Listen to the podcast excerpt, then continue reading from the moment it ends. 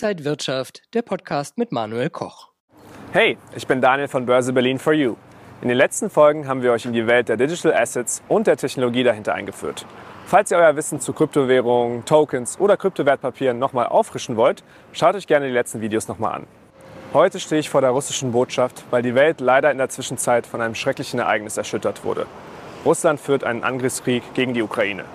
Darunter leidet insbesondere die ukrainische Zivilbevölkerung. Aber auch der Finanzmarkt und die weltweite Wirtschaft bekommen die Konsequenzen zu spüren.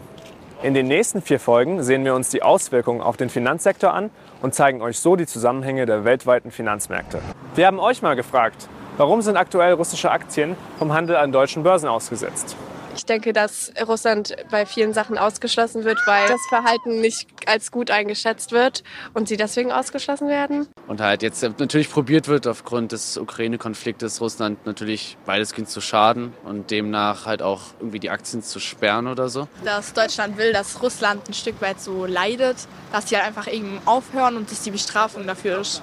Nach dem Überfall Russlands auf die Ukraine wurden Wertpapiere in Bezug zu Russland an den deutschen Börsen ausgesetzt.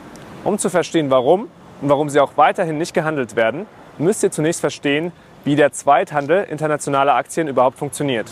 Aktien, die an der Börse als Zweithandel bzw. Zweitlisting gehandelt werden, sind bereits an einem anderen anerkannten Markt zugelassen.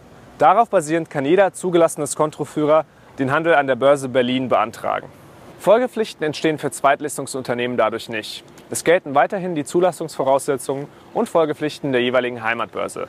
Die Unternehmen unterliegen dem Börsenrecht des Landes, in dem die Heimatbörse ihren Sitz hat. Natürlich müssen auch für im Zweitlisting gehandelte Aktien marktgerechte Preise gestellt werden. Diese ermittelt der Skontroführer, der das Wertpapier betreut.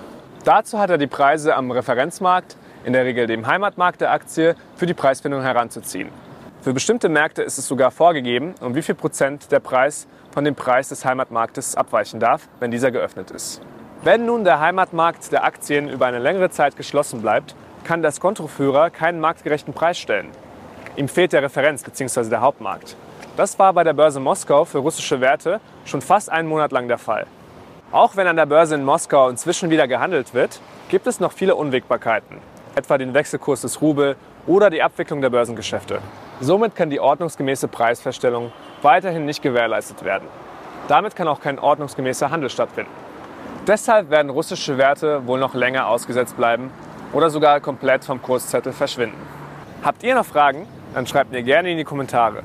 Beim nächsten Mal bei Börse Berlin for You erfahrt ihr, welche Auswirkungen die Finanzaktionen gegen Russland auf beide Seiten haben. Bis dann. Ciao, ciao.